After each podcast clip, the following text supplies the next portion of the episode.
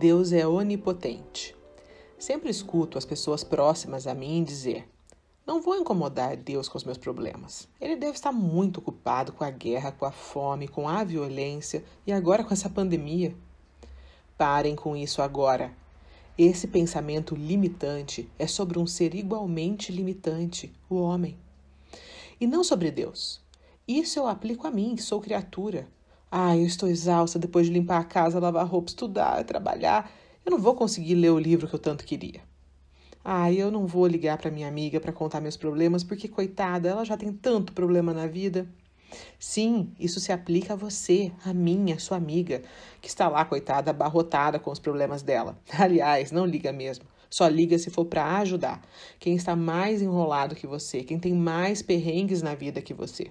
Vamos nos lembrar de São Francisco, consolar que ser consolado, compreender que ser compreendido, e vamos trabalhando o nosso egoísmo para que ele um dia suma das nossas vidas. Mas para Deus, para Deus isso não é válido. Você percebe que quando você pensa dessa maneira sobre Deus, você o rebaixa à mesma categoria da sua amiga que é humana? Que você o rebaixa à trivialidade da humanidade? E o pior, você o rebaixa internamente, dentro de você. E aos poucos esse pensamento vai ocupando a sua mente ao ponto de você não mais buscar a Deus. Porque dentro de você, você deu downgrade em Deus.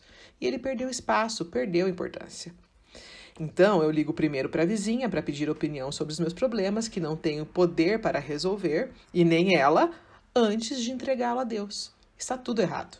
A boa notícia é que Deus não precisa da nossa errônea avaliação sobre ele para nada. Ele continua sendo ele, ele continua sendo onipotente.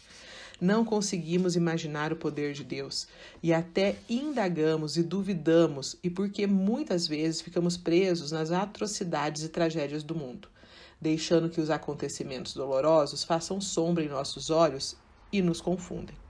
Isso porque egoístamente e infantilmente associamos o poder de Deus com a realização das nossas vontades. A onipotência de Deus não é uma lâmpada mágica que a gente esfrega e realiza três pedidos. Precisamos entender que ele pode fazer, mas ele vai fazer o que deve ser feito, conforme a vontade dele.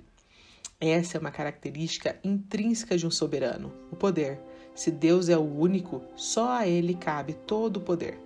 Precisamos mudar isso urgentemente. Vamos honrá-lo com a nossa devoção e confiança absoluta.